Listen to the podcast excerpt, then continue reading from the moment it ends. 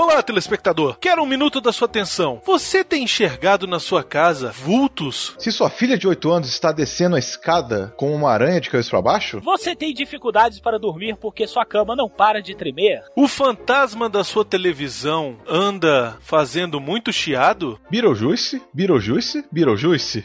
O espírito da semana do saco cheio não está querendo largar da sua casa? Os fantasmas dos empregados que trabalham na sua casa continuam achando que estão vivos? Os fantasmas se divertem ou contra-atacam? O fantasma da sua professora morta continua te perseguindo, querendo te ensinar se é clítoris ou clitóris? Se você se identificou com algum desses problemas e foi com a nossa cara, você precisa chamar os caça-fantasmas. Os caça Não, rapaz, que que é isso, cara? Que Você que tá foi? maluco? É fantasma, bicho. Olha a Ah. televisão, cara. Ai, desculpa. Tá, é, é, os caça-fantasmas. Desculpa, pessoal. Foi mal, eu me empolguei.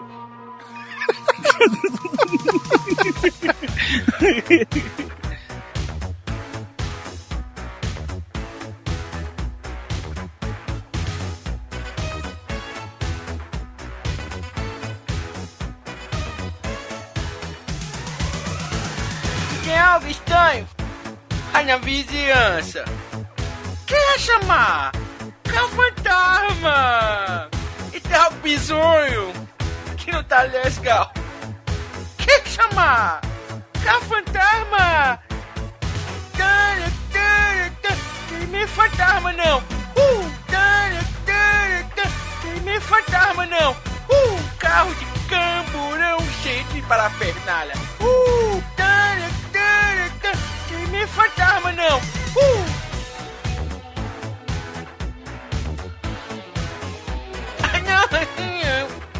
Ai, meu Deus, geleia! Ai, tana, Muito marshmallow!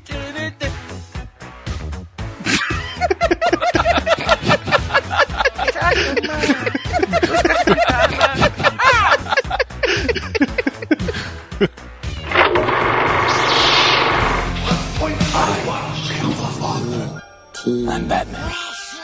To Jurassic Park. The Force will be with you.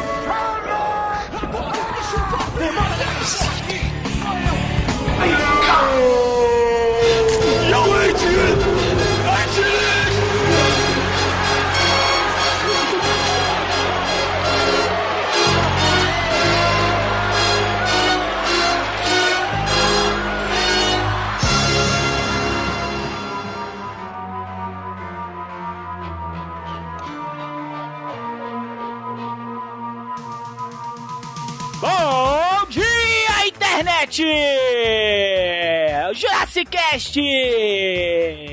Se você tá com problema no seu condomínio, o que você vai chamar? O Jurassic Cast! Eu não sei de onde ele tira essas ideias loucas. Fala, meus queridos internéticos! Esse quem vos fala é Manuel Calaveira e nós hoje estamos fantasmagóricos. Obviamente eu tô aqui sozinho. Sim, meus queridos, está comigo aqui ela. Sim, ela, a escravizaura do Jurassic Cast. É, engraçadinho, né? Não, eu tô vendo que eu sou mesmo, né? É porque é branca. Aham. E está aqui comigo também o nosso querido Brunão. Não, não vou poder falar nada, não? Ah, uai, pensei que você ia falar só isso. Foi Não, mal. eu quero falar, pô. Não, fala aí, fala aí. Quando eu era criança, eu tinha medo de abrir a geladeira. Por quê? Ah, por causa da cena do filme? Da cena, por causa da cena, pô. Eu não acredito nisso, cara. Sério, sério. Sleeping in your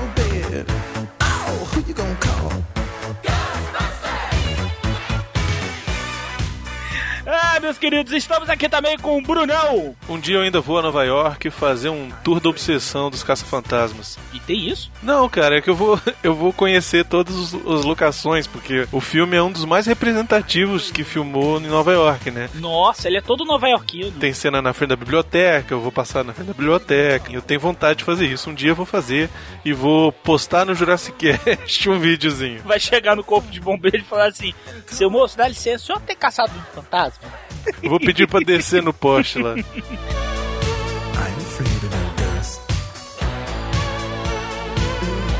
I'm É, meus queridos, e hoje nós temos um convidado ilustríssimo, sim, o prefeito da cidade gamer, Carlos Vivacqua, seja bem-vindo ao Jurassic Cast. Muito obrigado. Pra provar que nem só de videogames vive o gordo, né? Eu também sei falar de outros assuntos. E eu, como vocês ouviram eu falar que sou gordo, não tinha medo de abrir a geladeira.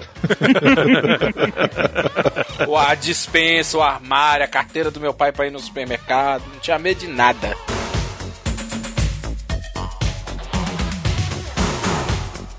Hoje nós vamos falar deste classicaço filme. Caça Fantasmas. Se você quer saber como pegar um fantasma, se você está com problemas com a loira do banheiro, continue escutando o Jurassic Cast.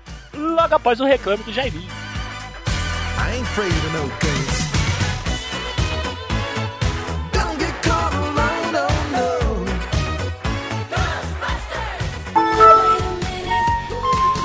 sou o novo carteiro. Eu sou de Tangamanga. Procure. Oh yes, wait a minute, Mr. Postman.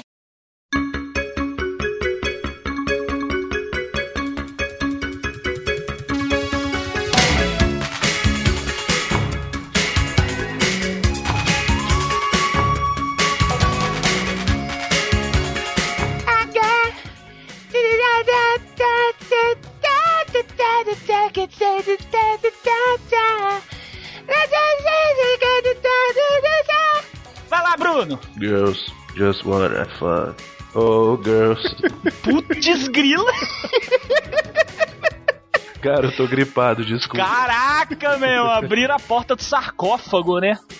Ixi, minha nossa Eu tô, senhora. eu tô, cara, eu tô com o pé na cova. Vocês me desculpem. Se semana que vem não tiver Jurassic Cast é porque eu morri. O cu que a gente vai parar. Morre tu, mas não vai programa. Vou fazer uma homenagem a mim. Vou fazer uma homenagem a mim.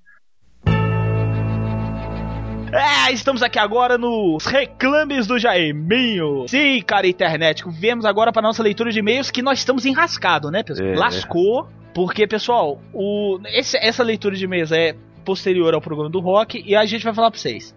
Nós tivemos recorde de downloads, nós tivemos recorde de recados. A gente quer agradecer muito, mas muito mesmo a todos vocês que mandaram seu feedback, que retweetaram. O pessoal comprou a ideia do programa, comprou a ideia do episódio, entendeu. Eu falei, falei que o pessoal ia entender, porque a gente estava com muito medo de que o, a mensagem do, do, do episódio do rock tivesse sido passada de forma errada. A gente achou que poderia ter ficado piegas, né? É, ficar pé, aquela coisa melodramática e tal. E não, cara, muito pelo contrário.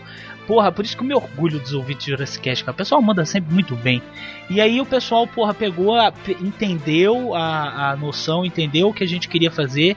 E agora, pô, tá aí essa loucura e a gente tá emocionado, de verdade. Porque assim, cada e-mail é uma emoção. Sem querer pagar de Roberto Carlos, mas o pessoal, assim, a gente vai ler poucos e-mails porque nós até inclusive pensamos em fazer um programa só com os feedback. A gente fez até um, um teste, mas ficou muito aquela coisa a tarde é sua, sabe? É, fala que eu te esgurro, alguma coisa assim.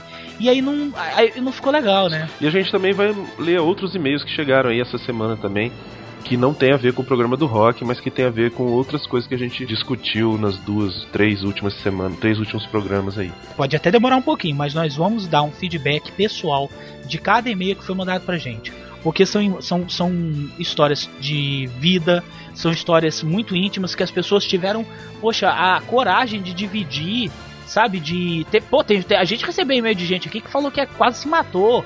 E não se matou por causa de. porque viu rock, ou porque. Não porque viu o programa, claro, mas assim, porque teve um, um, re- um lampejo na vida e dividiu isso com a gente. Então a gente vai fazer. A gente faz, faz questão de, dessa vez, a gente vai dar esse feedback por escrito mesmo pra cada e-mail que nós recebemos, ok? Se você mandou o seu e-mail e a gente não respondeu, você espera um pouquinho porque a gente tá respondendo de um por um, tá? Ah, um detalhe também importante: no nosso site, se você não quiser entrar no seu e-mail e mandar um e-mail pra gente, entra lá em contato e preenche os dados e pode escrever a mensagem lá que vai chegar pro nosso e-mail. É a mesma Chega coisa. você- direitinho. Chega direitinho. É a mesma coisa de você mandar um e-mail pra gente.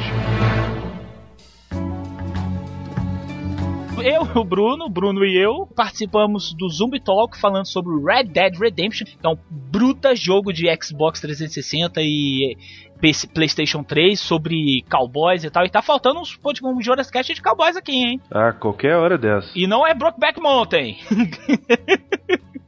Aí eu participei, eu também tava lá na Cidade Gamer falando sobre World of Warcraft, falando das minhas petequadas na época que eu jogava WoW, né? E tava, estávamos lá eu, o Vivaco, o Álvaro e o Bill, que é o convidado do Vivaco. Ficou um episódio maneiríssimo. Então se você curte game, se você não curte game, clica lá também, vai no podcast dos caras que é muito legal. Porra, adoramos participar. O Cidade Gamer, o Zumbi Talk tá crescendo a cada dia. E é isso aí, estamos virando abobrinha nos podcasts, né, Brunão? Tamo mais disputado que brigadeiro em festa de criança, cara. Já viu? Cara, quando abre brigadeiro, abre a zona, as crianças. Ah, brigadeiro, caralho. Bring me all the dreams you thought would never be. Como prometemos há o que? Três, dois programas atrás, nosso querido patrocinador do site Albergue Criativo está oferecendo mais um DVD exclusivo para você, ouvinte do Jurassic Cast. Um DVD exclusivo dos Caça-Fantasmas. Olha só, você tem isso em qualquer outro podcast por aí? Não tem, meu irmão. Só tem no Jurassic Cast. Olha só. Os outros podcasts dão, dão Blu-ray. Um dia, um dia chegaremos lá. Se você quer ganhar o DVD dos Caça-Fantasmas, é, você tem que seguir as regras aí no post do episódio, tá? É só A dar uma olhada aí. do colecionador. Olha Não só. é um desenho qualquer não, é edição de Ó, ó, essa eu quero pra mim. O melhor de tudo, tem a dublagem original. Clica lá no endereço www.jurassicast.com.br, lá vai estar as regras e aí você pode participar, tá? Lembrando que nós só vamos enviar os DVDs quando a greve dos Correios acabar, viu, meus queridos? Então, Você que já ganhou e tá falando, puta que pariu, filha da puta do Jurassic Cast, não me mandou minha merda do DVD agora. Calma. Não priemos cânico. Por que, que a gente não tá querendo mandar isso antes da hora? A gente poderia pegar lá, a re- greve dos Correios não tá 100%, tem alguma agência aí que a gente pega e manda. Só que a gente ouviu dizer por aí, eu li em alguns lugares, não vou dizer aonde, que algumas encomendas estão vindo abertas, algumas formas de protesto assim, dos próprios pessoal do correio. Então a gente não quer comprometer a sua a relação. integridade do invólucro que, vi, que irá o, DVD. Isso, a gente não quer perder a chance de você receber o DVD em casa, né, tranquilo. Na verdade, o que a gente quer, internet, é que você receba um presente, não um, um problema, uma dor de cabeça, pra depois você ficar reclamando lá com os Correios, tá bom? Vamos esperar a greve acabar e aí vamos ser todos felizes. You take my heart Alguns programas atrás indicamos um podcast chamado Quadrincast. Só que nós falamos o site errado. O site certo é www.quadrim com m no final .com.br.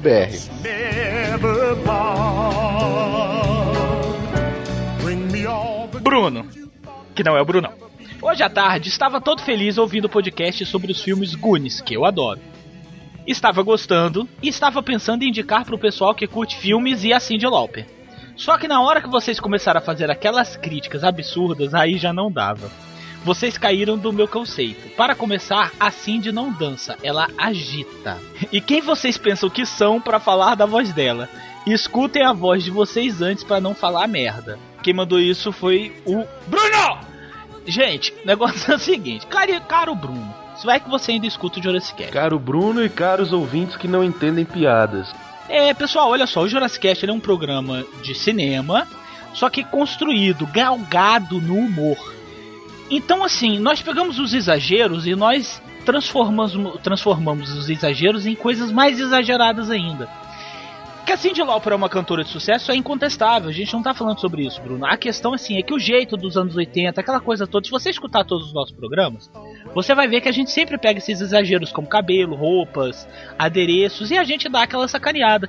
Então, meu querido, fica triste com a gente não. E quem estiver escutando o programa e, e algum dia ficou triste, ficou chateado porque, ah, vocês falaram mal daquilo, não devia ter falado mal. Olha, pessoal, a gente tem a nossa opinião, a gente gosta das coisas, só que a gente gosta assim.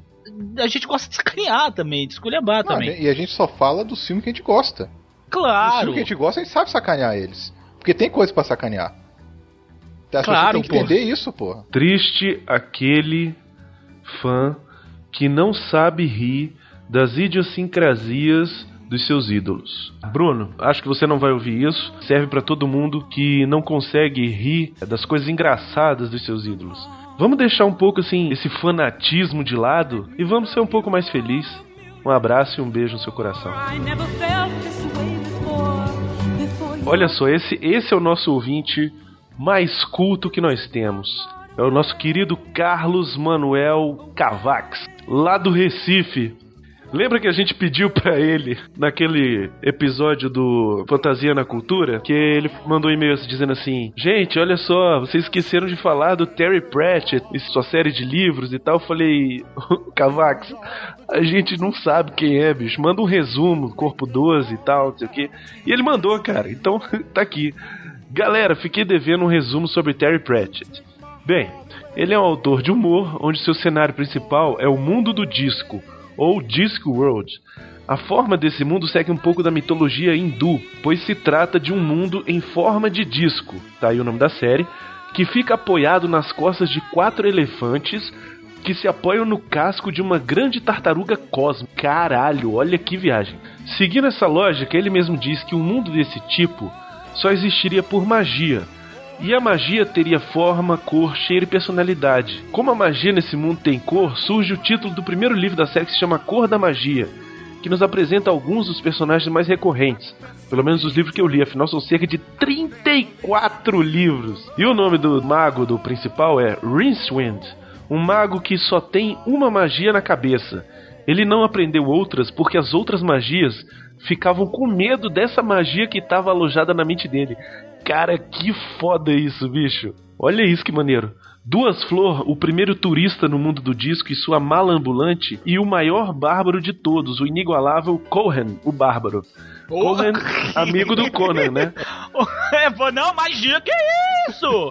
besteira, besteira. Foi coincidência. Coincidência, Conan, Cohen.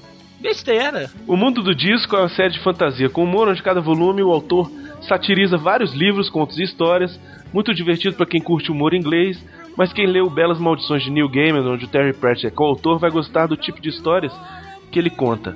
Três notas, duas tristes e uma bem curiosa, e quem mostra como é o autor. Terry Pratchett foi diagnosticado com Alzheimer e com isso fez uma doação para a instituição de pesquisa. A Conrad Editora não publica mais nenhum livro da série. Com isso a gente tem que procurar os poucos livros em português nos sebos ou em inglês. Por favor, né, senhor Conrad? Vamos tirar a mão do bolso aí e publicar o resto desses livros, cara? Fiquei interessado em ler essa porra. Pelo amor de Deus, cara. São só 34 livros, cara. A terceira e curiosa notícia é que Pratchett foi sagrado cavaleiro e com isso ele forjou uma espada para si mesmo. Detalhe que a parte do aço foi feito com metal de um meteorito que, de acordo com alguns, dá propriedades mágicas ao objeto feito deste. Com isso, Terry Pratchett é um cavaleiro com uma arma mágica. Puta que pariu, velho. Olha que maneiro. Porra, eu tô de cara, eu fiquei de cara com essa, com, com, essa, com essa sinopse aqui que o. Porra, que muito o maneiro, Manuel cara. trouxe. Muito maneiro. Fiquei curioso pra ver. Ele mandou alguns links sobre o autor, estão aí no post. E também colocou no, no YouTube uns episódios de uma série inglesa baseada no livro. Cavax, você é o cara, bicho. Valeu, brigadão.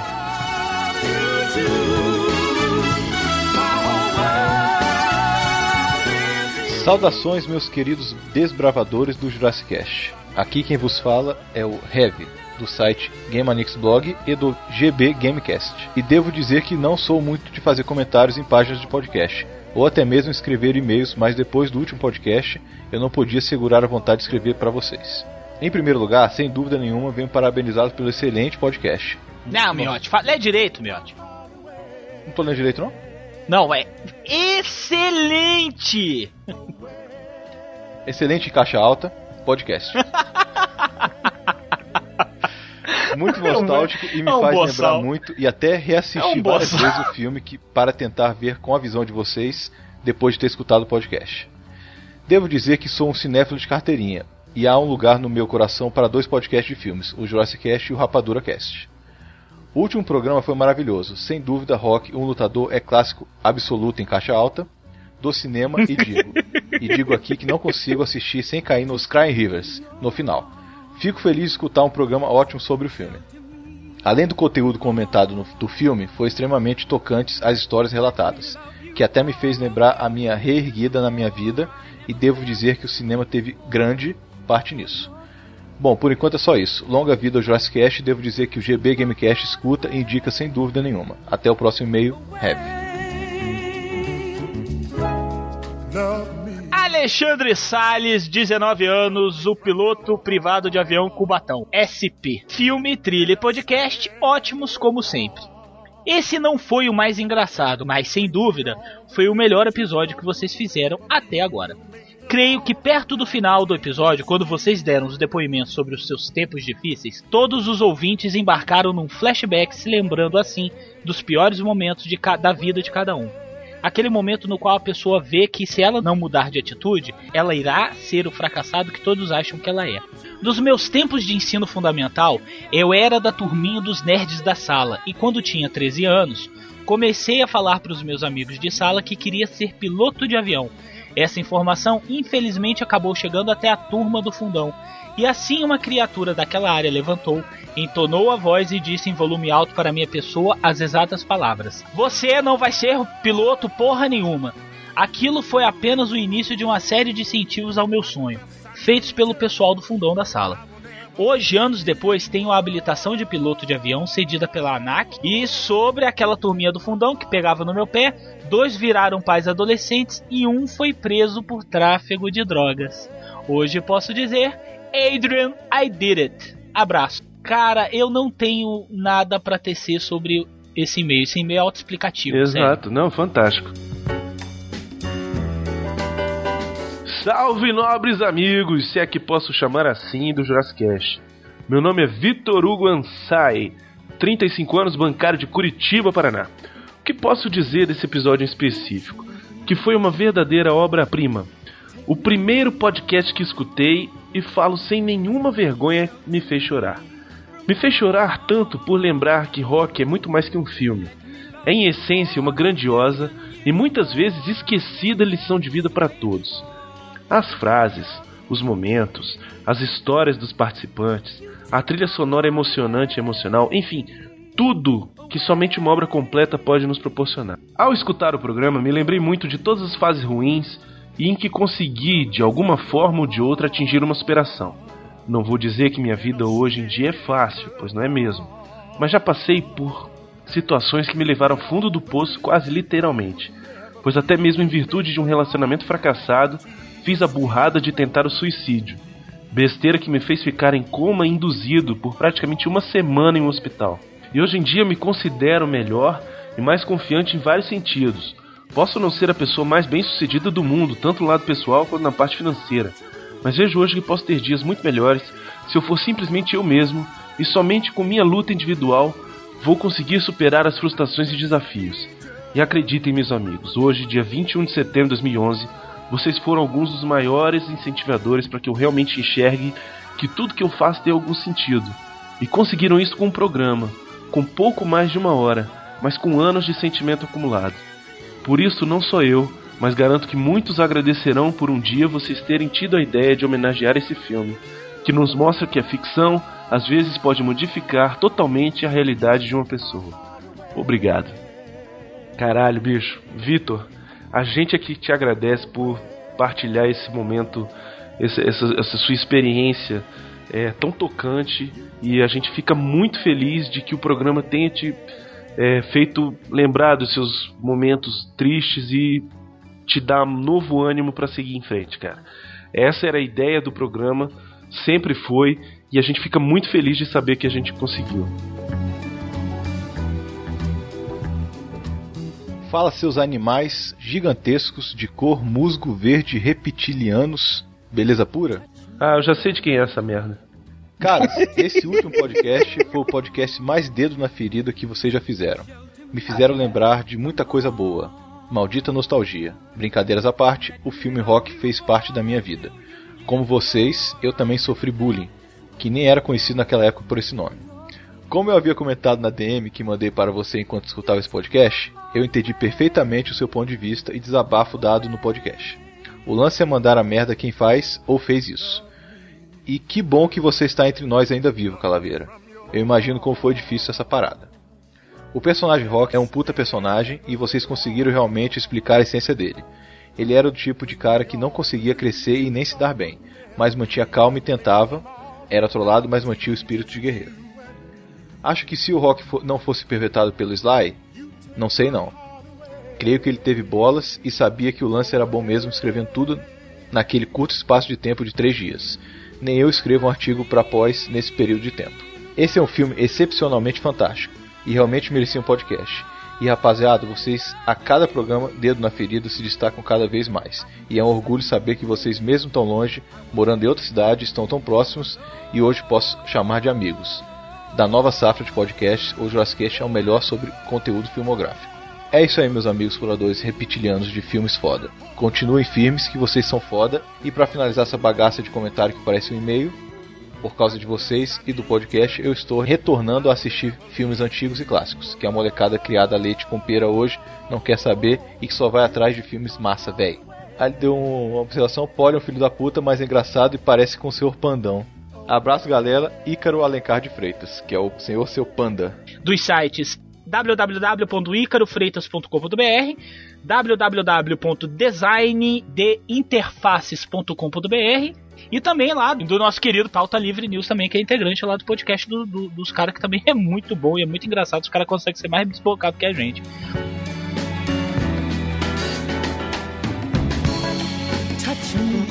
Saudações nocauteantes, caros exploradores.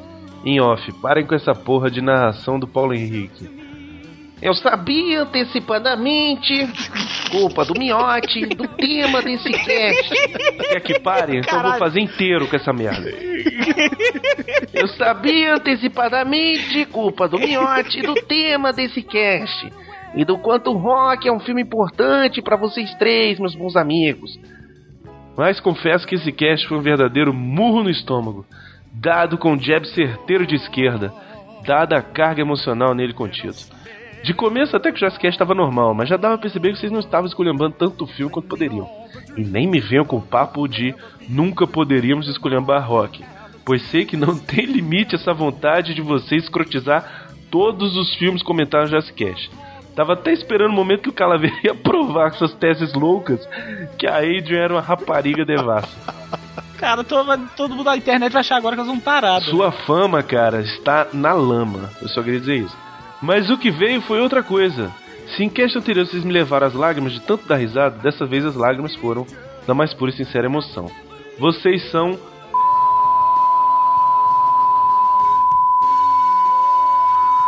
Uma última coisa que eu gostaria de comentar antes de encerrar esse e-mail.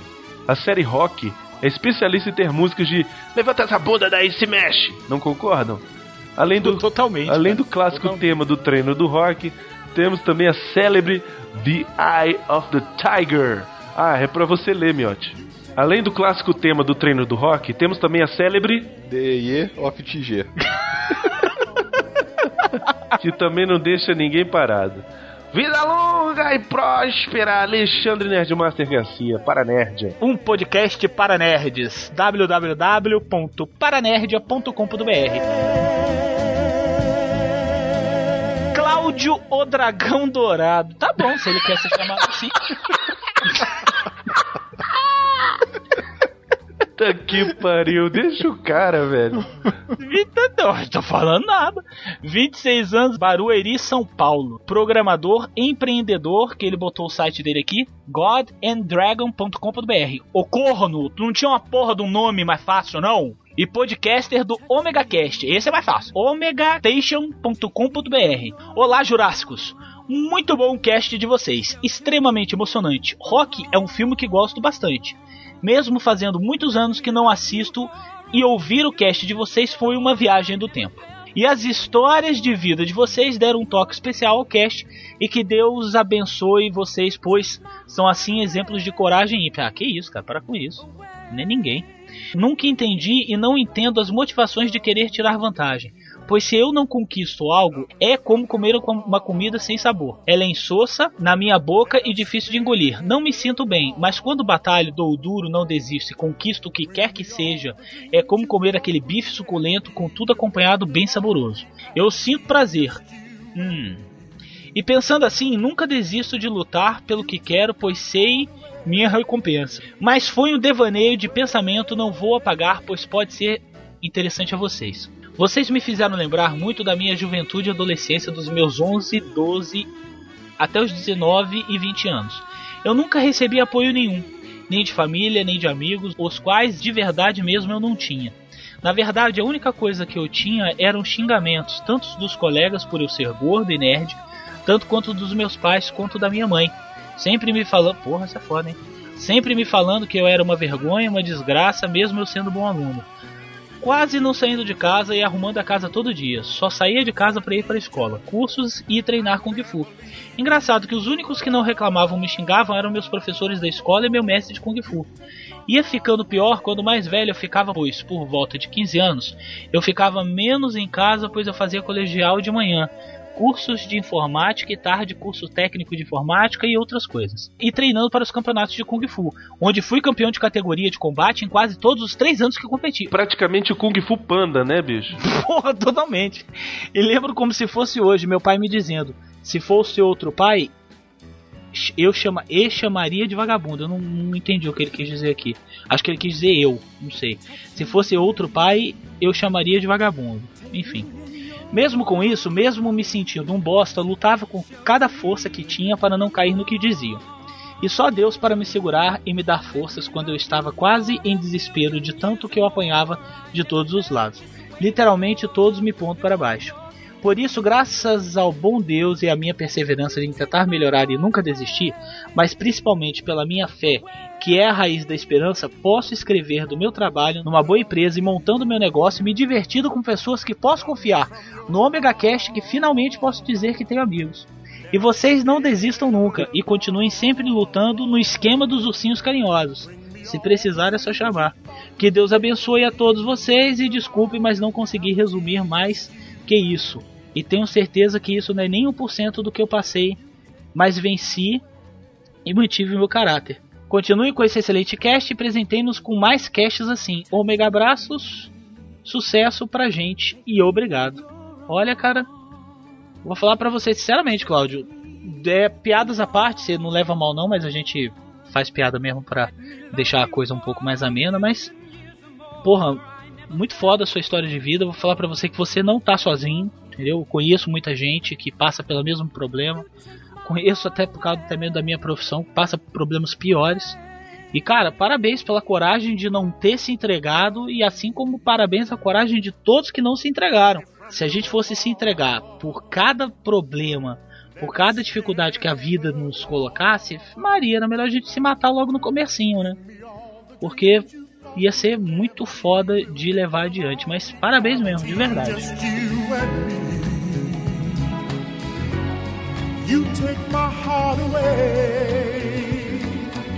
Vamos então para o nosso último e-mail de Rodrigo Tucano, 34 anos, publicitário Fortaleza, Ceará. Emocionante, simplesmente emocionante episódio. Só quero dizer uma coisa para vocês: não desistam, lutem, lutem com garra em todos os rounds de suas vidas. Seja nos rounds que ganhamos, nos rounds que estaremos no hospital, nos rounds que teremos que recuar, rounds em que o ente querido morrer. Lutem. Aguentem firme os socos e as costelas quebradas. Não abaixem a cabeça. Não joguem a toalha, porque a vida não vai dar chance para ninguém. E ninguém poderá pegar suas lutas e combater com você. Lutem. É totalmente emocionado que escrevo isso para você. Estive estou tendo rounds mais difíceis da minha vida neste ano de 2011 desde recusar uma oportunidade de emprego excelente por motivos que não vêm ao caso, até um acidente de moto que por pouco não morri. Durante a recuperação fiquei introspectivo. Depois passei a trabalhar em casa, porém a internet manteve minha sanidade. Internet que para mim está sendo um intervalo entre rounds. inspirado em vocês, comecei a produzir um vlog do blog que eu tenho com o PH Santos, ex-Rapadura Cash. Por falar nisso, eles estão lançando agora, cara, esse vlog que, porra, PH, cara, é demais, bicho. Ele botou o PH de host. Pelo amor de Deus, velho. Se isso não viralizar, eu não sei o que, que vai viralizar, cara. Vocês estão de parabéns por esse vlog, viu? Obrigado por compartilhar essa experiência pessoal de vocês. Rock é apenas um personagem. Vocês são reais e estão ganhando suas lutas. Mesmo que perdendo em alguns rounds. Sinceramente, Rodrigo Tucano. Rodrigo Tucano, brigadão, velho. Você nos emocionou com esse teu e-mail. E a gente agradece de novo a todo mundo que mandou e-mails. Foram vários e-mails. Como o Calaveiro já disse, a gente vai responder um por um, agradecendo pessoalmente, né? Pessoalmente não, mas individualmente, cada mensagem de carinho, cada mensagem de respeito, cada mensagem de apoio que a gente recebeu. A gente ficou muito satisfeito com o feedback desse episódio.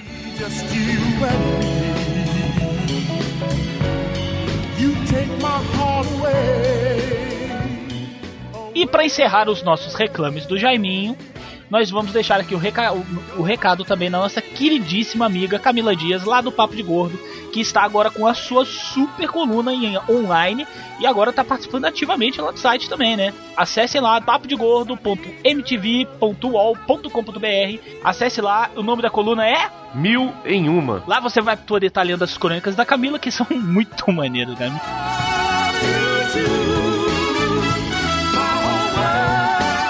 Fiquem agora com esse episódio que tá do O cacete. episódio mais maluco que a gente já fez. Que é um dos episódios mais porra louca que a gente já fez dos Caça Fantasma. Esse tá porra louco. Esse tá louco, não tá, Miotti?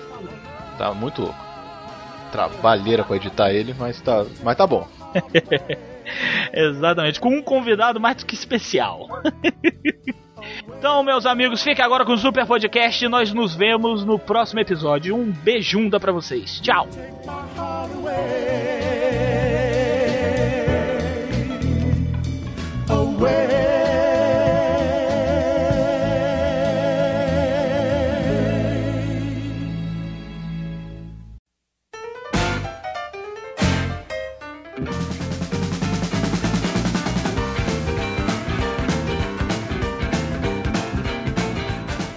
Caça Fantasmas, 1984, né, cara? Bicho, a gente só fica nessa década de 80, né? Mas vai fazer o que, cara? É uma década com filmes excelentes, fantásticos e formidáveis. É, realmente é uma década que produziu muita coisa, né? Produziu muito lixo, mas produziu também um dos filmes mais memoráveis da história do cinema, né? E graças a isso que esse podcast existe. A ideia do Jurassic Cast é essa, né? Falar de filmes bons antigos. Até porque os filmes que têm saído hoje em dia tá difícil, hein, velho? Tá, tá complicado mesmo. Tá raro, bicho. Algum filme bom hoje em dia. Você lança um filme hoje, lança duas sequências, quatro anos depois, o que, é que eu estou fazendo? Tô regravando o filme todo de novo.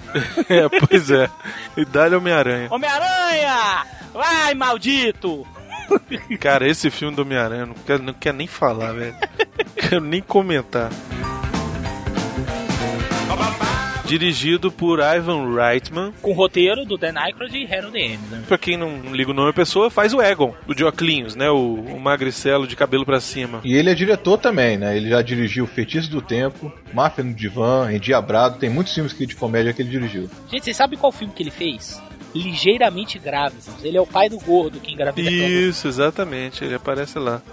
A ideia era que o filme Os Caça-Fantasmas fosse a reunião do Dan Aykroyd com o John Belushi, que eles tinham feito os Irmãos Cara de Pau. Só que o filho da puta do John Belushi era um bêbado, um drogado, maldito do caralho, morreu. Pra você, internet, que quer entender, o John Belushi, dos anos 80, ele era a Amy Winehouse do cinema. Mas é, né? Só que tinha mais carne no corpo. Mas tinha quantidade de tóxico igualzinho. Ele tinha menos cabelo do que ela. Que puta que pariu. Sério, eu não sei como é que a Amy Winehouse foi enterrada, mas eu sei que metade do caixão era cabelo, bicho. Puta que pariu. Você sabe que ela não morreu, rolou a sublimação, né? Do sólido pro gasoso. É, evaporou. Evaporou, álcool. né? Álcool puro, né, bicho? Ela acendeu. Ela foi pra Nirvana dos cachaceiros. Ó, hoje o programa de caça-fantasma, não vamos falar muito de fantasma, não, senão vêm puxar nosso pé, hein, velho. Na verdade, o papel do Pete Venkman era pra ser o John Belushi. A história ia ser uma loucura, cara. O roteiro original, ele ia ser passado no futuro, num futuro distante, onde a profissão de caça-fantasma é uma coisa já estabelecida. Então, o começo do filme já ia ser um carro voador saindo do quartel-general pra ir caçar fantasmas. Só que aí, o, contrataram o diretor, o diretor leu aquela merda falou assim: puta que me pariu, esse filme só vai poder ser feito no futuro. E o orçamento também devia ficar nos 700 milhões. Só pra fazer essa cena, 300 milhões de dólares.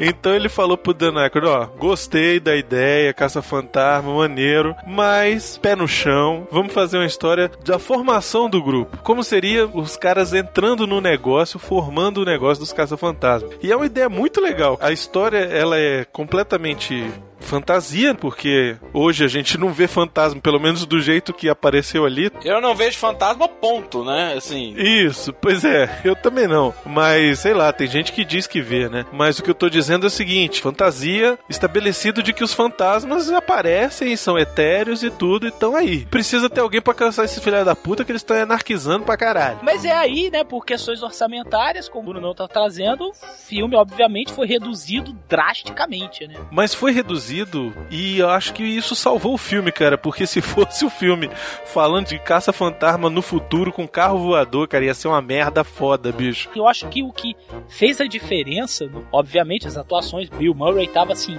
esculachado nesse filme, né? É um daqueles filmes que o nego virou pra ele e fala assim: Cara, por favor, faz esse filme. Aí ele, velho, beleza, mas eu não vou estudar nada não, não vou ler nem roteiro, não tô nem aí. Cara, porque o Bill Murray ele tá totalmente solto nesse filme. Ele é um mestre do improviso, né? Totalmente. Várias das cenas do Caça-Fantasmas foram improvisadas. Pra vocês terem uma ideia, aquela cena quando o Peter vai na casa da Dana, da Sigourney Weaver, que eles entram na sala do apartamento dela e ele já começa. Tudo bem, deixa-me entrar. Se alguma coisa tem que acontecer, que aconteça comigo primeiro. Aí fica tocando piano, né? Esse negócio do piano só aconteceu no segundo take, quando o diretor, eles já tinham filmado a cena, e o diretor tinha achado que tinha ficado uma merda, virou pro Bill Murray e falou assim, Bill, eu preciso que você faça alguma coisa aqui, meu amigo. Aí ele foi e fez aquela palhaçadinha dos dedinhos do, tocando piano. Aquilo ali foi inventado, cara, aquilo não tá no roteiro. Não, e eu adoro a frase que ele fala, né? A fala dele, que ele vira pra Dana e fala assim... Eles odeiam isto. Eu gosto de torturá-los. Isso mesmo, pessoal. É o Dr. Venkman. Não, o engraçado é a cara dela. Ela tá com a cara de, que isso?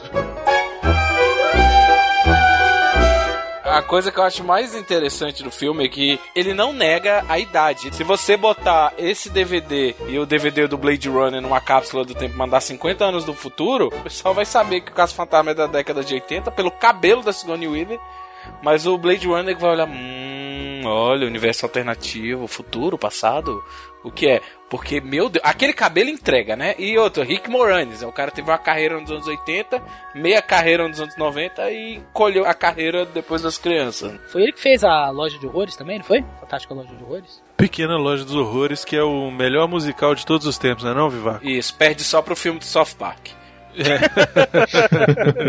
E eu, eu gostei também daquele prédio onde a Dana mora e o Rick Moranis. É uma montagem assim que eu só consegui perceber em alta definição. Quando era moleque eu não percebia. Aquele prédio é um hotel. Ele fica em frente ao Central Park. E aí eles visitaram várias locações e escolheram aquele hotel ali para ser a morada lá dos dois personagens. Ele é um filme que deu errado do início, mas que o errado foi o que fez as coisas acontecerem, para falar a verdade. Exato, foi o que fez ele dar certo no final. No lugar do negão lá, era para ser o Ed Murphy. E o Ed Murphy, porque tava fazendo o tira da pesada, não pôde participar. Aí diminuíram a participação do personagem, que ele ia estar desde o começo, os caça-fantasmas seriam quatro, desde o início, diminuíram a participação do personagem, e aí adicionaram depois o Ernie Hudson. O papel que foi do Rick Moranis foi escrito originalmente para ser feito pelo John Candy, cara. Só que quando o diretor ligou pro John Candy e falou: oh, tem um papel aqui para você, ele disse que queria interpretar o Louis Stalin como um imigrante alemão com dois pastor alemão ele começou a viajar no papel, cara. Começou a inventar uma de coisa. Aí o, o, diretor falou assim: Então, beleza, então eu te ligo, beleza? Quando for pra você vir. Nunca mais ligou pro cara. Por que será, né? e aí ele ligou pro Rick Moranis e o Rick Moranis entendeu o papel. E, cara, para mim, não existe ator mais adequado. para um papel tão inadequado, né? Porque é um personagem completamente inadequado. Que agonia, cara. E Stalker, quando você vê a, a Sigourney Weaver voltando devagarinho pelo corredor, lá, lá, lá, lá, e de repente ela passa, ela não tá fazendo um barulho. Aí ela passa pela abre a porta. Ô, Dana, é você? Ah, oi, Luiz, sou eu. sim. Eu pensei que fosse da farmácia. Ah, você está doente? Oh, não, não, eu estou bem, sinto-me ótimo. Eu só pedi algumas vitaminas e coisas assim. Eu estava fazendo ginástica. Eu gravei um 20 minutos de ginástica com meu vídeo e passei em alta velocidade. Só demorou 10 minutos, eu fiz ginástica puxada. Ah, que Você bom. quer entrar e tomar uma aguinha mineral? Ah, eu gostaria muito, Luiz, mas eu vou ter um ensaio agora, desculpe. Ah, tudo bem. Fica pra uma outra vez. Eu sempre tenho água mineral com pouco sódio e outros alimentos nutritivos em minha casa, mas você já sabe disso, não é? É, eu sei sim. Cara, pra vocês entenderem, o personagem do Rick Moranis, nesse universo que a gente vive, ele seria um sociopata. no final do negócio, ele acabaria matando alguém, cara, porque ele é muito stalker. Eu acho engraçado do personagem dele, pequenos detalhes que são construídos pra você entender mais o personagem e acreditar nele, né? O bicho é tão loser que ele faz uma festa na casa dele, ele não chama os amigos, ele chama os clientes, cara. ele não tem amigos, né? Não só ele não tem amigo, co- como ele ele tá convidando os clientes porque aí ele pode usar esse pretexto pra não declarar não sei o que num imposto de não sei o que lá. É muito interesseiro. Não, eu acho legal na hora que tá mostrando a festa, aí o cara ele vira e fala assim: Ted. Oi. Poxa, que bom que vieram. Como vão? Me deem os casais. Oi. Pessoal, estes são Ted e Annette Fleming. Oi, gente, Oi. prazer. O Ted é proprietário de um pequeno Oi. negócio de limpeza de tapetes. A Annette recebe juros de um pagamento que ficou retido por dois anos. Eles juntaram 15 mil que resolveram aplicar a 8%. Eles vão indo bem. Cara, como é que tu apresenta as pessoas, velho? É, porque são clientes, cara. Ele só apresenta assim. É tudo assim, cara. Ele é aquele personagem que te dá agonia de propósito. Né? Isso, Ele- exatamente. Você fica assim. E assim, se fosse um filme que tivesse claro herói e vilão, você fala, esse cara tem motivo pra virar vilão, mas esse cara não tem motivo nenhum, ele tem motivo de perseguir. Ele é tipo o Alien, sem nenhuma habilidade do Alien correndo atrás da Sigourney Weaver. Ele só enche o saco. O máximo que ele pode é babar e não é ácido, né?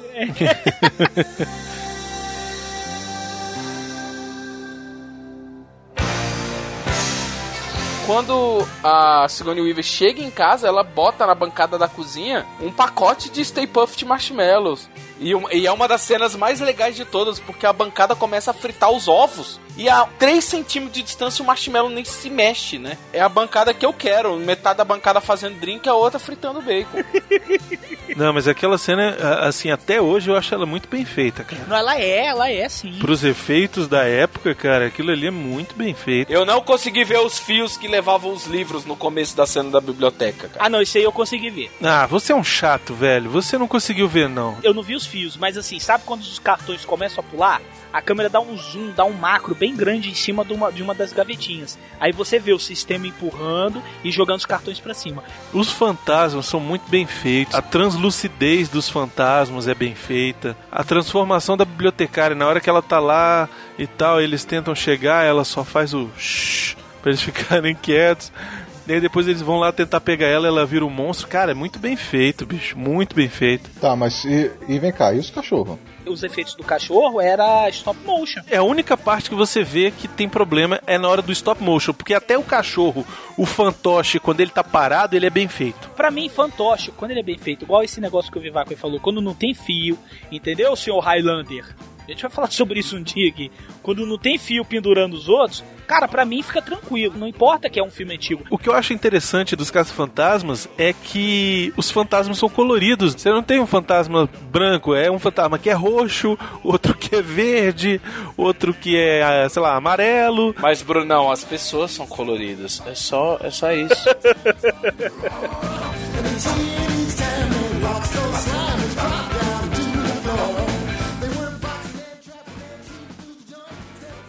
Até hoje eu me sinto desconfortável numa biblioteca. Porque aquela cena, quando eu era criança, ela era uma cena assustadora. Pelo menos pra mim, né? Que sempre foi uma criança meio cagona. Isso é um adulto cagão. Não era aquela coisa assim de gracejo só, não. Era uma cena mesmo de dar um certo susto. Aquela biblioteca desgraçada que não tem fim. Que aquela velha corre, corre, corre, corre, corre, não acaba. Aquela biblioteca, eu nunca vi uma biblioteca dessa. É a de Nova York, meu querido. É, é- é desse tamanho mesmo. Você não lembra do o dia depois de amanhã que o pessoal se refugia na biblioteca? A humanidade se refugia na biblioteca? a humanidade, né? A Biblioteca Nacional, né? é verdade. E eu sei até hoje, cara, eu vou pra biblioteca eu fico meio. hum, sabe? Sabe aquele desconforto que dá mesmo assim? Porque é sério. Se eu vejo um livro flutuando ou eu vejo o fantasma de uma bibliotecária, Jurassic Cast perdeu calaveira, cara. Eu deixo de existir.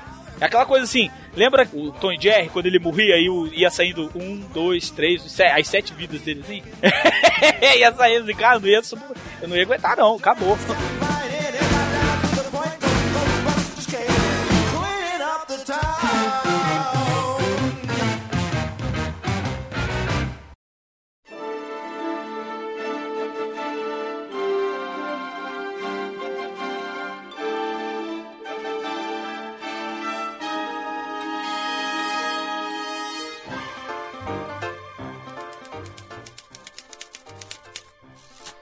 Quem me chamou?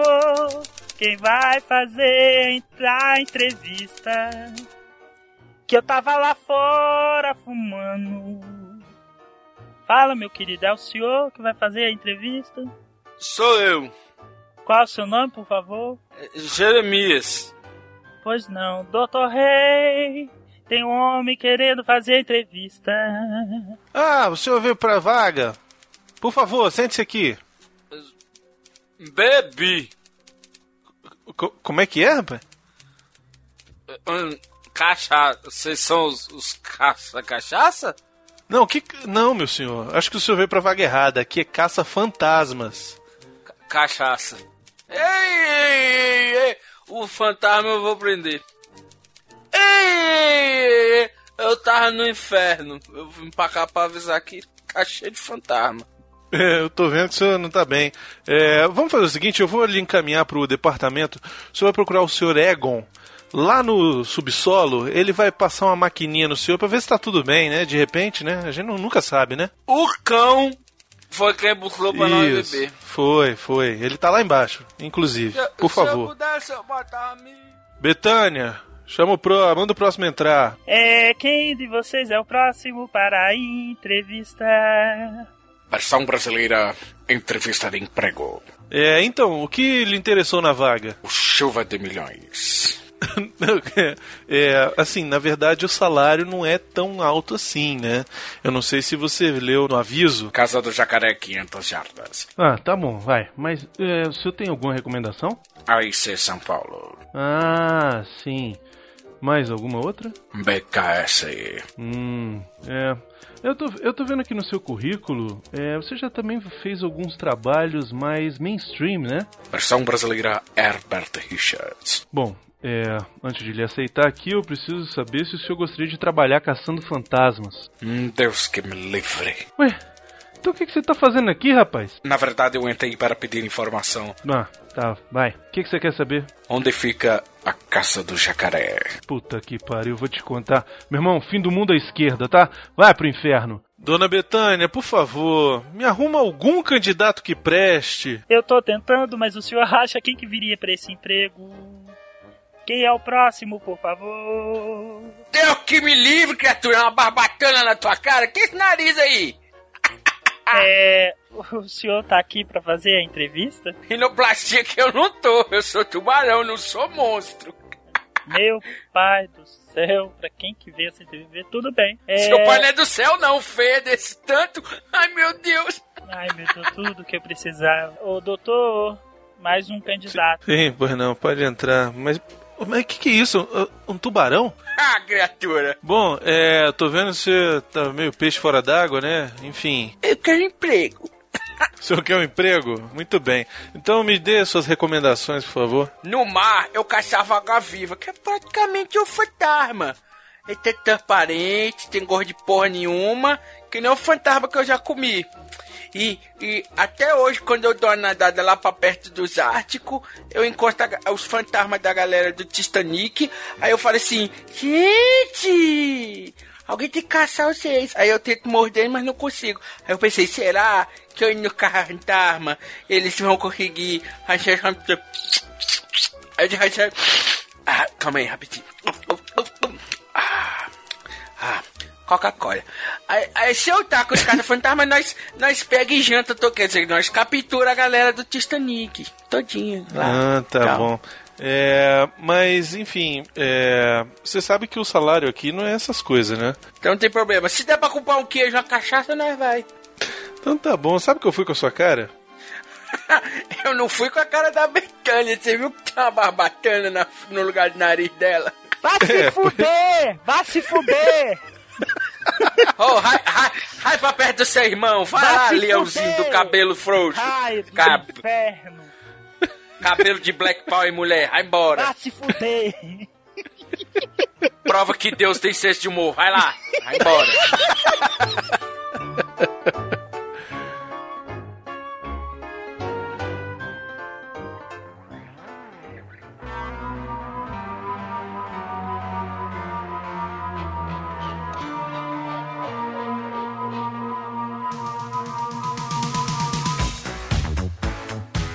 Eu queria fazer uma ressalva sobre o filme. Boa sorte, Miotti, que vai editar, pra fazer um cast com mais de uma hora com uma música só.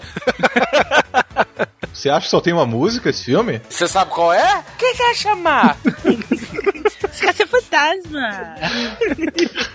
Tem uns tecladinhos brega de cena de imigração do. Rapaz, eu tenho trilha sonora, isso aí é muito boa. Essa trilha é muito boa, cara. É sensacional. Tenho ela instrumental e a cantada. O tema principal dos Caça-Fantasmas virou um hit e toca até hoje em festas dos anos 80. I ain't afraid of no.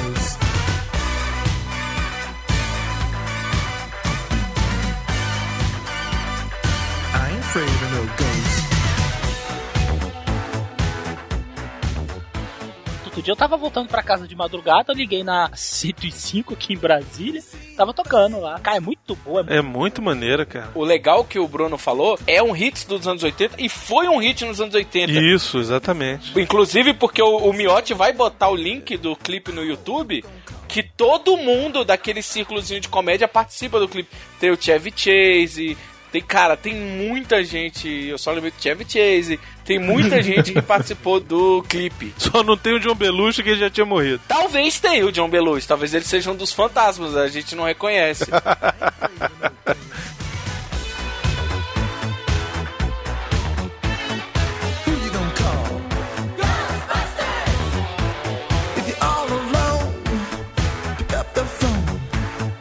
Call?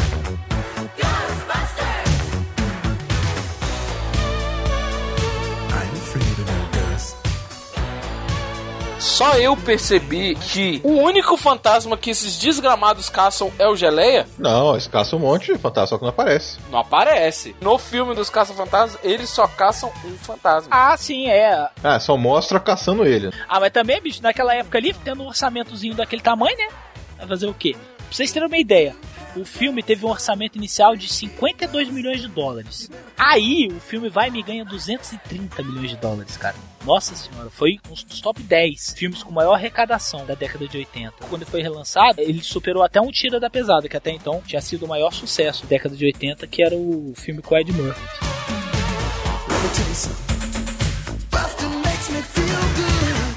Doutor Pete Venkman. Ah, O jeito que ele é apresentado, né, Brunão? É o melhor, cara. Isso, é fantástico, cara. A apresentação do personagem é ótima, né? Porque ele tá fazendo aquele teste psicológico mais safado impossível. Cara com aquela cara lavada. que ele tem uma cara lavada de filha da puta. Eu chamo a cara de impávida. Isso. Sabe, o cara tá impávido, nada acontece pra ele. Nothing's gonna change my world. Isso, é o filme inteiro assim, é, é o filme inteiro assim, com essa cara impávida. E o teste, cara, ele é muito filha da puta. Ele tá testando lá pra ver se a pessoa tem algum nível de parapsicologia, sei lá de que caralho que, que aquele teste servia. É, seria paranormalidade. Né? Paranormalidade, qualquer merda assim, leitura de pensamento ou qualquer coisa do gênero. Ele. ele começa. A, a- primeiro ele começa com a menina, né? Então, adivinha o que tem aqui. Aí ela fala, bola. Sei lá, fala qualquer merda assim. E aí é uma estrela ele. Poxa, você é muito boa, acertou. E ele não mostra o que que é, né? Ele só desce a carta. Aí ele pega a outra, é um quadrado. Aí o cara, é um quadrado. Aí ele, hum, errou. Não, o cara não chega a adivinhar, não. Só depois que o cara toma uns três choques, é que o cara vira e fala assim: são duas linhas onduladas. E eram três linhas onduladas. Mas na verdade aquilo ali, ele fala o certo, é porque dublaram errado. Ah, ele fala o certo? É, ele fala o certo no, no- no original. Pois é, ou Ah, seja, ele tá. tinha acertado e o filho da Ele puta acertou. ainda vai me dar um choque nele, cara. Ah! Eu estou ficando cansado disso! Veio como voluntário, não foi? Estamos lhe pagando, não é? Sim, mas eu não sabia que iam me dar tantos choques! O que é que tá querendo provar, afinal? Eu estou estudando o efeito do excesso negativo na habilidade extrasensorial. O efeito? Pois eu vou lhe dizer qual é o efeito. Eu já estou cheio! Então talvez a minha teoria esteja correta. Fique com 5 dólares, eu cansei. Obrigado, senhor. velho. o cara toma assim, toma choque por 5 dólares. E vale lembrar que aquela mulher é muito mais bonita que a Sigourney Weaver, né, cara? Nossa, ela é muito gata, né, velho? Você sabe que o cara é um filho da puta quando os alunos dele escrevem na porta dele Venkman queime no inferno. É. Sabe? Burn in Hell, né? Isso mesmo. Volta de onde você veio, né? E tá pichado em vermelho sangue, né? Isso, sei lá, batom de alguém, alguma coisa assim. Ele rouba a cena, o filme inteiro, inteiro. Ele ele conversando com a Janine, cara, a Janine. Está aí um homem da APA que quer vê-lo. Ele está esperando em seu escritório. APA, o que ele quer? Eu não sei. Tudo o que sei é que estou trabalhando há duas semanas sem tirar uma folga e que o senhor me prometeu arranjar auxiliares. Janine, uma jovem com as suas qualificações não teria dificuldades em arranjar um emprego de primeira em serviços culinários ou empresas de faxina. É aquele tipo de coisa que você fala hoje em dia, meu amigo, você ia passar o resto da tua vida pagando. Pagando processo moral. trabalhista, velho. Assédio moral. Cara, ele vira pra mulher e fala assim: Janine, algum chamado? Não, Eh, e algum recado? não. Algum cliente? Não, Dr. Venkman. É bom emprego, não é? Uhum. Use a sua máquina, estamos pagando por seu trabalho. Não olhe pra mim, você tem olhos esbugalhados.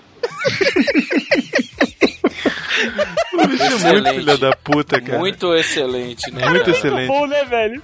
Tem uma secretária. E, ela, e, a, e a Janine não era tão feia, velho. Ela ficou. Ela arregaçaram ela no 2. Mas ela tava com aquele cabelo de radical chique do caralho, né?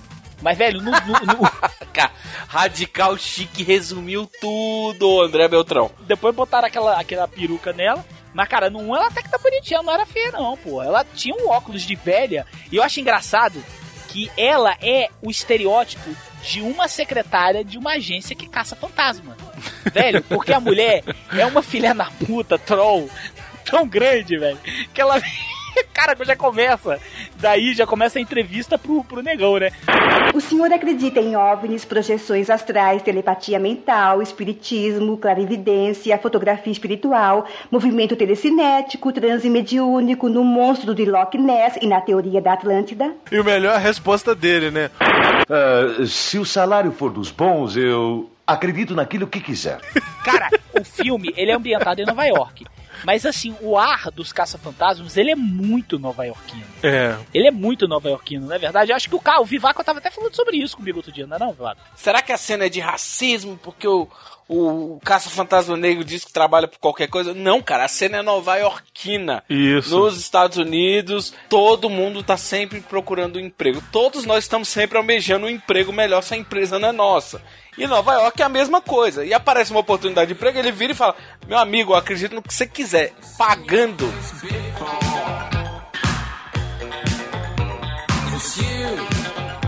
Chega a Dana, que ela vai contar lá que teve os problemas lá dos fantasmas na casa dela e tal. E aí o, o Pete Venkman fala assim: Hum, é. Querem saber? Eu vou levar a senhorita Barrett até a casa dela e examiná-la. Eh, eh, eh, vou examinar o apartamento dela. Certo? Certo. Oh, meu Deus. Não, a cara que ele faz, né, velho? É, o bicho vira tá maluco, cara. Aí, cara, ele dá uma fechada com o olho, assim, ele examinar a casa dela. Cara, é muito boa, né, velho? É muito bom, cara.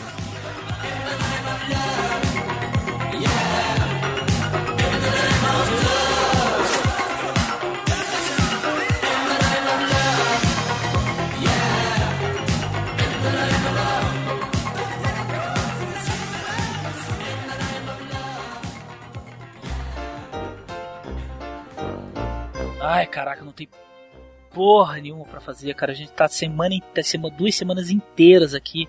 Ninguém liga pra procurar o nosso serviço. Ao capturar Betânia, tá em casa. Vá pro diabo, te carregue, maldito. Ai. Ô Tutu, você precisa parar com isso, cara. A Betânia é nossa amiga, bicho. Eu paro na hora que ela deixar de ser feia. Na hora. Negócio é o seguinte, eu tô precisando de 300 reais pra sair com uma ouvinte do Jurassic Cast. 300 reais? Pra quê? Que, que que é isso assim? Por que tem gente reais? Vai levar? Vai levar lá doido com esse preço todo? Não é pra onde eu vou levar, 300 reais é só pra eu poder sair com ela. Ah, tá. Cara, eu sinto muito, mas a gente gastou nosso último dinheiro nesse pedaço de mo- mortadela aí que o Tutu tá terminando de chupar. Pois é, sinto Mortadela é muito. doce, mas não é mole não. Ô, Tutu, Ah. Saboreia. Tá. Mortadela. Ele me bate, bate feito mortadela. Alô? Pois não? O senhor tem o quê? O senhor tá de sacanagem. O senhor tá falando sério? Meu pai amado. Gente, conseguimos um caso! Eita, que, que sexta-feira 13 tá falando? Ah, pro Corre. campo, que é isso? Vambora! Vai pro rabecão! Gente, bora, bora, bora, bora, anda, rapaz, bota esse negócio aí, vai! Gente, vambora, já bora, tô bora, entrando cadê dentro do mochila? carro. Liga minha mochila aqui, liga minha mochila aqui. Ah, beleza, tá, entra no carro, bora, bora, vai, vai, vai no carro, no carro, vai, vai, vai. Eu vou em cima. Ah, Tutu, desce daí, infeliz! Vai, entra logo lá atrás! Eu ia de sirene.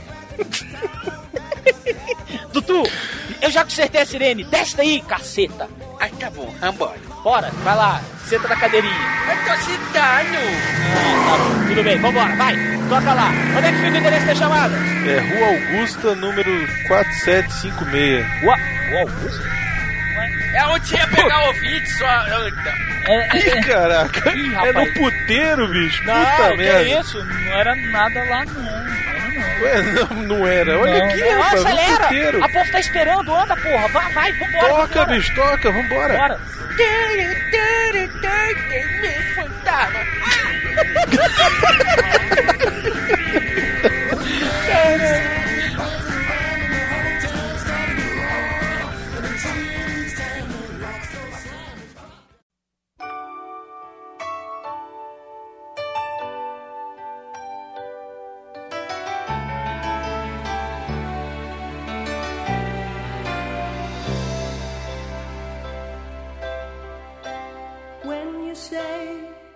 Eu só lembro da cena dele chegando no hotel e a camareira, velho. Eles atiram. Primeira vez que eles usam a porcaria do Harry Potter é na, no carrinho da camareira. Essa cena é fantástica, porque a Rosalita, a mulherzinha lá, a Rosalita é ótima. Né, toda, toda faxineira que aparecer agora eu vou chamar de Rosalita. A camareira lá, ela. Ninguém falou, ó, na hora você vem empurrando seu carrinho e aqui vai dar uns pipoco e tal, mas tudo tranquilo, né? E aí diz que ninguém falou isso pra ela e ela, beleza. Ação. E ela começa a empurrar o carrinho. Daqui a pouco, cara, começa a explodir o céu e o inferno, cara. E a mulher se esconde atrás do carrinho, né? É uma imbecil. O carrinho tá explodindo, você vai se esconder atrás do carrinho que tá explodindo? Pois é. E aí a, a frase que ela diz ali, What the hell are you doing? Que diabo vocês estão fazendo? Foi espontâneo, cara. Foi ela perguntando pra equipe o que porra vocês estão fazendo, sacou? Cara, já dizia o diretor de Exorcista, meu amigo. Quer arrancar o melhor dos seus atores? Faça sacanagem com eles sem avisar. Isso, pois é. To spend my life alone with you. Lembrei de outra cena legal antes deles capturarem o Geleia. Primeiro, o Geleia parece um monstro de videogame, né? Eu, como prefeito da cidade, posso falar. Não por causa do gráfico, mas o comportamento, né? Eles chegam nos grandes salão de jantar do hotel e ele tá, tipo, girando em volta do candelabro, né? É. Aquela coisa de videogame do, do monstrinho que só faz uma coisa em uma região. E aí o que que acontece também? Eles falam, não, vamos abrir espaço para conseguir capturar. Eles começam a derrubar as mesas. E aí o Peter vira assim, vou fazer uma mágica. Sempre quis fazer isso. Ele puxa a toalha, né? aí pra mim é uma aula do dublador com uma frase. Espere, espere, espere, espere, espere, espere, espere. Eu sempre quis fazer isso. E as flores continuam no mesmo lugar. É. Cara, Foi muito bom que o bicho tira, ele, ele derruba tudo de cima da mesa. Só fica a blusinha. Cara, foi muito bom o dublador, né? O, o bicho mandou muito bem, cara. Quem dublava o Peter Venkman era o Ezio Ramos. Aquele tom irônico do Peter foi brilhantemente realizado no Brasil por Ezio Ramos. Cara, o bicho era incrível. Ele dublou o Butch Cassidy, ele chegou a dublar o Afrodite do Cavaleiros do Zodíaco. Todo mundo dublou Cavaleiros do Zodíaco, né? Nem eu dublei o Cavaleiro do Zodíaco. Nessa cena do hotel, o que eu acho mais bacana, é a hora que eles chegam, né? Vem o recepcionista lá, o gerente do hotel, e começa a falar, e não sei o que, explicar. E aí o, o Bill Murray abraça ele assim e fica com a cara de, sabe, pessoa que, que tá entendendo a razão do cara, a explicação do cara. Não, sim, o cara fica fazendo uma cara de, sabe, se apiedando do- da situação do cara. É muito boa a cara dele. E aí depois que eles chegam na porta do elevador e tem aquele velho gordinho. É. E aí eu- ele olha pros caras assim, fala. O que é que vocês são? Alguma espécie de astronauta? Não, matamos insetos. Alguém viu uma barata no décimo segundo. Dá pra imaginar o tamanho dela. Ela pode comer sua cabeça. Vai subir? Eu vou esperar o próximo. Não, cara, é legal, porque na hora que, que o cara liga pra, pra empresa, né? Liga lá pra Janine, aí vira e fala assim: olha, eles são discretos. Porque ela fala, não, eles são discretíssimos. Cara, o Peter Venkman entrando no hotel é a coisa mais engraçada que tem. que O bicho entra assim. Ei, alguém viu um fantasma? O cara no meio do hall do hotel, o cara vai me vir e solta uma dessa. Não, Bill Murray tá solto, né, cara? Tá, Tanto cara, que aquela, tá aquela hora que eles saem, que eles terminam o- de caçar o geleque, destruíram aquele salão de festa, né? Foi. E, e aí eles já estão indo abrir, né, o salão. E aí o, o o Bill Murray sai da porta assim, e fala: Nós viemos, nós vimos e acabamos com ele. Vocês ouviram? Como era Nós o pegamos! Não, e ele vira e fala assim. O que era, hein? Vão aparecer mais deles? Senhor, o que havia lá nós costumamos definir como fantasma, monstro repetitivo, não terminal ou fluido errante de quinta classe. É um dos mais perversos. Cara, eles inventaram uma merda ali na hora. Não, eles são filha da puta pra caralho. E, e, eles começam a fazer sucesso, fazer fama e tal. Sai na capa da Time. O Ray vai num programa lá de auditório, aí o cara fala assim: Como se diz na TV, tenho certeza que há uma pergunta que está na mente de todos e eu acho que o senhor é o homem para respondê-la. Como está Elvis? O senhor ouviu ultimamente? Cara, essa pergunta, ela é o tipo de pergunta que nego faria se os caça-fantasmas existissem. Faria, exatamente. Muito no bom. Brasil, no Brasil, o que, que eu vou perguntar pra O eles? pessoal ia perguntar: o Ulisses foi ou não foi?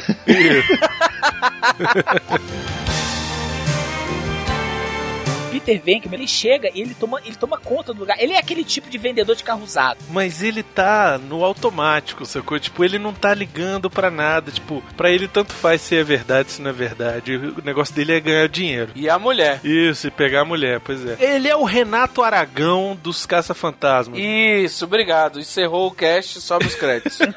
não, é isso, esse é o resumo da obra. É, cara, ele faz o Didi, cara. Ele é o Didi ali. Saía do texto toda hora, né? Isso, Aí exatamente. Antônio Carlos, vem aqui, por favor. Isso, exatamente.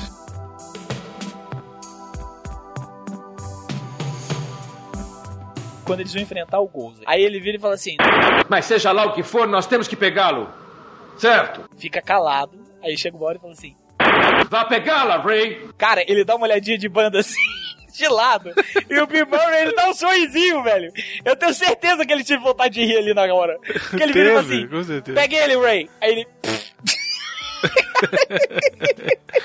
Cara, é muito engraçado. Na hora que eles estão na prisão, contando o plano, não sei o que e tal. aí ele vira pro Ray, cara. Ele fala, ele fala rindo, velho. Seja bom, pelo amor de Deus. Uou, alguém está vindo. Precisamos sair daqui. Temos que arranjar um juiz ou coisa Alguém parecida. tá, tá. Ele tá zoando total, cara. Começa a falar com, com os presidiários. É, falando com os presidiários. Só faltou ele falar, é, da patrulha, tudo bem. Cara, só faltou. Fantasma, Gosto do Mussum vestido de fantasma, Piscite. Ô, É. Ah, Ô. Pecete da patrona. Ô, grande pássaro, vem aqui, grande pássaro. Cara, sério, se tivessem colocado o Renato Aragão pra dublar o Bill Murray nesse filme, tinha ficado perfeito. Renato Aragão dublando o Bill Murray, o Dedé dublando o Egon, o Zacarias dublando o. o Ray e o Mussum dublando o Winston. Olha aí, perfeito, cara. E o melhor de tudo, tem aquela conversa do Winston com o Dr. Ray, e eles conversam sobre Jesus, né? E se fosse o Mussum, ia ser Jesus!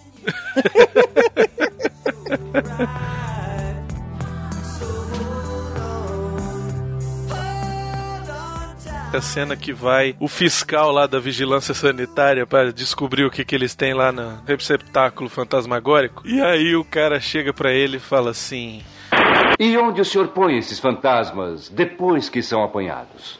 No receptáculo de armazenagem. E esse receptáculo de armazenagem estaria localizado aqui? Sim. E posso ver esse receptáculo? Não. E por que não, Sr. Venkman? Porque o senhor não usou a palavrinha mágica. Qual é a palavrinha mágica, Sr. Venkman? Por favor. Posso, por favor, ver o receptáculo de armazenagem? Por que quer ver o receptáculo de armazenagem? É que eu sou curioso. Cara, é muito bom aquilo ali, né? Muito bom, E cara. uma coisa, sabe que é uma coisa que eu nunca entendi? O que que é aquele cara, aquele porra daquele personagem ali? Ele só faz papel de chato, esse cara. Ele é o governo, cara, querendo cobrar imposto por fantasma recolhido, provavelmente. É, não duvidaria nada. Eu não duvido, né? Se fosse no Brasil, cara, era 100 reais por fantasma, cara. Nunca na história desse país se pegaria tantos fantasmas. Sabe uma coisa que me impressionou nesse filme? O Larry King. Ele aparece. É verdade, né, cara? Sabe o que, que me impressionou? É porque o Larry King, o Larry King hoje tá muito velho, cara. ele tá muito acabado.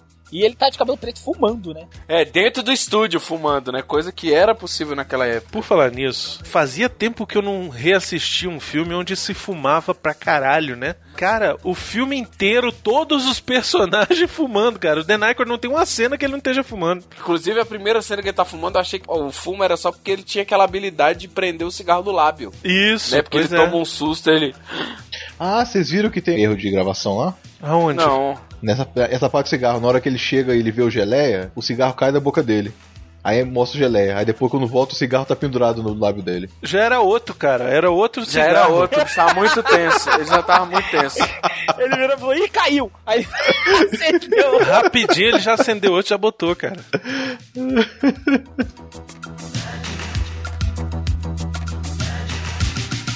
A cena que era bem assustadora da Sigourney Weaver sendo capturada. Ela chega com a roupa de ginástica toda fedida, né? E eu fui quadro a quadro, porque eu jurei que o peito dela aparecia, porque as mãozinhas puxam a roupa. O figurante que fez aquilo ali, ele devia ou ter muito tesão pela Sigourney Weaver, ou ele devia ter muita raiva. Cara, porque ele vai no peito dela. Ou era o Alien, né? Ou era o Alien, né? Peitinho. Depois eu fiquei triste porque você dá pra ver que a parte de baixo do maiô é era aquele maiô por cima da lycra, que era rosa, não era o mamilão rosa dela. Cara, que merda, né, velho? Mas eu também, eu, eu tava assistindo aqui, é porque eu não tenho esse recurso, sacou? Mas eu tive- fiquei clicando assim pra tentar dar uma manjada nos mamilos da Sigourney, mas não consegui ver, não. Mas, cara, ele deu uma funfada no peito dela ali, não foi? Deu, deu, deu, tranquilamente. Nossa, ele pegou e falou assim: Hum, vem cá, fantasma. Ô, de lista, Fonfon. Vocês sabem que ela foi sodomizada ali dentro, né? Vocês sabem que o Gozer não deu, não deu mole ali pra ela, não, né? Quando o Peter entra na casa dela e fala assim: Você é o guardião. Aí ele não. Cara, a cara de saco que ela faz. Like saco. Cara, ela fecha a porta. Aí ele vai mais de novo. Ela abre do mesmo jeito. Você é o guardião. Sou. Ah, então pode entrar. O filme não deixa isso claro, mas rolou uma putaria entre ela e o Rick Moranis, né? Ah, rolou, rolou, rolou, rolou. Foi a ideia da Sigourney Weaver de que ela ia ser possuída. Ela, quando tava fazendo teste pro papel, ela tava louca pra fazer o papel. E ela falou: Não, pô, ia ser muito legal se eu fosse possuída. Eu sei imitar um cachorro. O diretor falando isso no documentário, ele fala que ela começou a latir e uivar que nem um cachorro, cara. E ele ficou com o queixo dele, bateu no chão, cara. Pá! E. A mulher uivando que nem um cachorro no sofá do, do teste, bicho. E ele, tá, tá bom, você tá contratado. E aí ele resolveu botar a cena dela possuída no roteiro. Quem que seria doido de virar pra uma mulher que tá num, teste de filmagem, começa a latir, virar pra ela e falar assim, não, você não foi escolhida. Cara, ela vai voar no teu pescoço. Ainda mais Sigourney Weaver que tem pacto com o Alien, né, bicho? Pô, Porra, peitinho. Eu acho engraçado na cena que ela tá possuída, que ela ela tá na cama e aí tá o, o Bill Murray lá do lado dela. O que eu gostaria realmente é de falar com Dana. Eu quero falar com Dana. Dana, é o Pete. Não existe Dana. Existe apenas Sue. Oh, Zu, seu doido, vamos. Vamos, eu quero falar com Dana. Dana, relaxe, vamos. Dana, Dana, eu posso falar com Dana? Ah, essa sua vozinha deve ser ótima pra cantar. Agora eu vou contar até três, Zuzinho, e se não conseguir falar com Dana, vai haver uma baita encrenca nesse apartamento, eu acho. Muito engraçado, cara. Que assim, eu acho até bem feito aquela cena, cara, porque até hoje eu não descobri como é que ela virou naquilo ali. Não, não dá pra ver um cabo, não dá pra ver um elevador, não dá pra ver nada. E outra coisa que não dá pra ver, Bruno, o peitinho. Eu tentei, tem uma hora que ela gira de cabeça pra baixo. É assim. verdade, não eu dá falei, pra ver. estiquei. Sabe quando você estica a cabeça? Eu fiz a mesma coisa. Vivaco, eu tenho, uns- eu tenho uns sites, depois que a gente acabar de gravar aqui, eu tenho uns sites que eu vou mandar pra você, por e-mail. Cara, porque tu tá nessa fissura toda pra ver os peitinhos da Sigourney Weaver, bicho, tu deve estar num problema.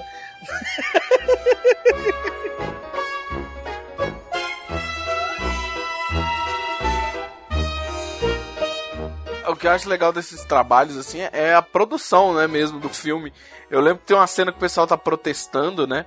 Eu não lembro o que, que é o piquete, porque a cidade tá indo pro Pascucuia. O taxista virou apresentador dos contos da cripta. tem todo, tem todos esses detalhes dos fantasmas tomando a cidade. O pessoal acha que tá pedindo pra libertar os casos fantasmas. E aí tá um monte, uma galera, uma galera com placa, aquela figuração idiota, né? E as placas têm a mesma fonte feita no mesmo lugar, velho. Imagina, do outro lado da rua deve ter uma gráfica. Proteste aqui, faça seus cartazes. Pode- Então, são todos, assim, tem gente de todas as etnias, mas todo mundo com a placa escrito com a mesma fonte. Eu falo, caraca, não tem, não tem Arial, não, não tem a máquina de escrever ampliada. Essas figurações eu acho tão engraçada, velho. Que eu sei, olha, eu vou dar uma dica pra, pra vocês, internet. Toda vez que você for ver um filme que tem uma figuração muito grande, não preste atenção nos atores, preste atenção na figuração. Cara, porque eu já vi nego dando tchau. Eu já vi nego cutucando o nariz. Eu já vi nego em cena de morte rindo. Cara, é muito bom. Pô, o pior de todos é no Garoto do Futuro, aquele filme dos lobisomens, que no final, na plateia da galera torcendo no jogo de basquete, tem um cara com pinto de fora, cara. Tem. Eu já eu até falei isso pro Bruno. Eu peguei o filme em alta definição e vi e vi, e vi essa curiosidade, sabe? Tem mesmo. Eu não quis ver, ainda bem que Caça Fantasma não tem isso. Cara, agora no Caça Fantasma você falou disso. Você falou disso, eu não sei. O, o Rodrigo tá morrendo agora. Eu não sabia disso não, porra.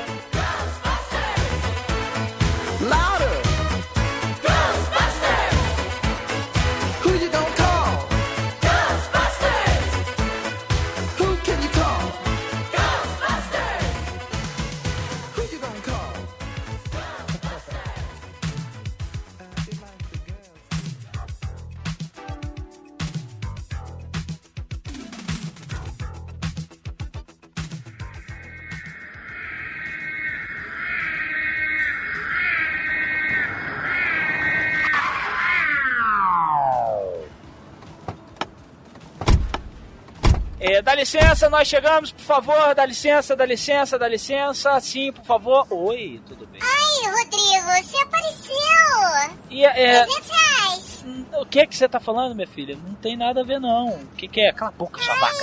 Não, não, naquele, não. Não, é aqui o fantasma, viemos pegar o fantasma, fantasma, viemos pegar o fantasma, Ah, entendi. Ah, é. Tá lá no sótão, no quarto da Jurema. Sua como é que é? A criatura, se tem uma mulher chamada Jurema, ela fica no sótão, deve ser bonita que nem bater em mãe na noite de Natal. Ai, credo. Ah, no, É. só- no sótão?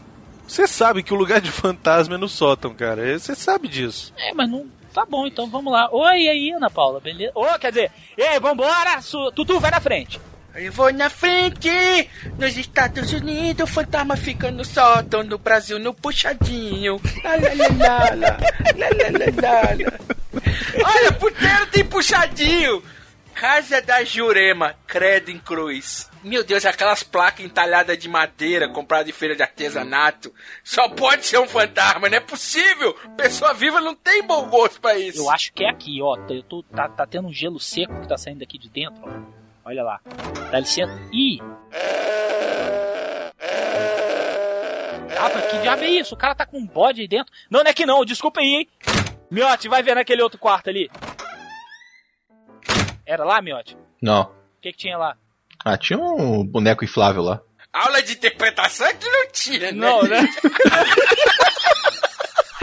Não, eu tô, eu tô, eu tô, eu tô embasbacado com a alegria do Dr. Egon hoje. Putz, mesmo. Caraca. Não, agora é aqui. Agora é aqui. Agora é aqui. Credo, que cheiro é esse? Dr. Egon, qual é a contagem de midichlorians? Tem que ser menor do que a do Yoda.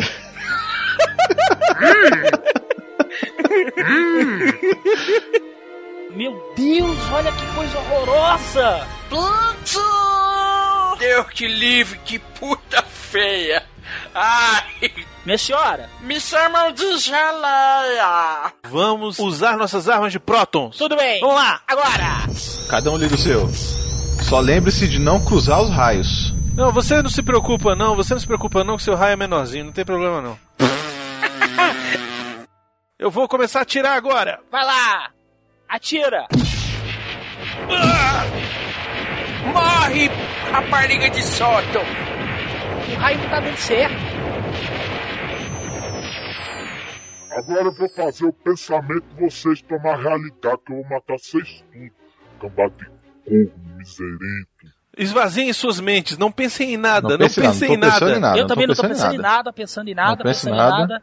Agora tudo bem, peguei o pensamento de vocês. Agora vai tudo. Não, peraí! Quem pegou? Por quê? Não tá pensando em nada? Ninguém pensou em nada! Acabou, acabou, acabou, acabou. Ah, Tutu! Tutu, você pensou em que, Tutu? eu tô com fome, gente. Eu falei que eu queria comer a, a véia, mas vocês não deixaram. Aí eu comecei a Ah, pensar não, não acredito no- nisso. no, no bacon.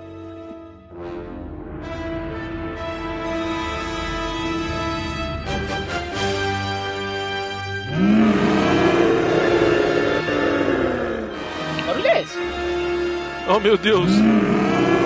Eu não acredito. O quê? É o homem de bacon. Ah!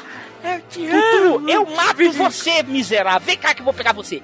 Vem aqui. Vem Não, aqui que eu vou pegar eu você. morrer de colesterol. Vem aqui que eu vou pegar você. Vem aqui que eu vou pegar você. Ah, eu, eu devia ter pensado em torresmo e Coca-Cola gelada. Recado de bacon! Tutu, Ah. vai almoçar, vai meu filho, vai. Atenção, tá na hora de matar a fome! Tá na mesa, pessoal! Passava o desenho caso fantasma tuberculoso. Ah, colesterol! Ah, o meu mundo por umas agora. Ah.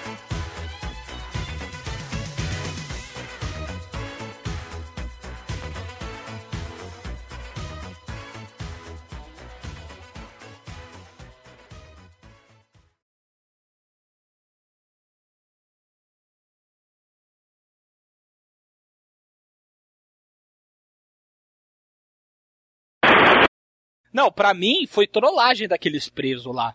Porque eles viraram e falaram assim: Cara, que cabelo é esse? Aí eles inventaram aquele negócio lá, ó, tá tendo piolho aqui. Ela, não, meu, não vi nada, mas tem, tem sim, tem sim. Gente, Vai lá, raspa aí, raspa rapidão, aí. rapidão. Caça fantasma, né? Isso, caça Não. fantasmas. Eu precisava colocar essa piadinha, eu colocava, precisava colocar essa piadinha. E o Miotti vai precisar tirar daí. Isso. Ainda bem que ele já sabe. Ai, cara. Mas eu, eu te entendo, Rodrigo, eu te entendo. Eu tenho dislexia, eu também fico muito inconfortável em biblioteca. Então tá bom. Inconfortável. É inconfortável. Não, não, mas sério. É porque eu vi. Rodrigo? Biole. Biole. Biole. Biole. É. Que pecado. Não, hein? uma coisa. Que Que isso? Que isso? Ah, é o programa do. Programa de conversão aqui que tá com o som ligado. Que bosta. Programa de ripagem de podcasts. Quando ele fica pronto, faz. Au! Adoro essa cidade!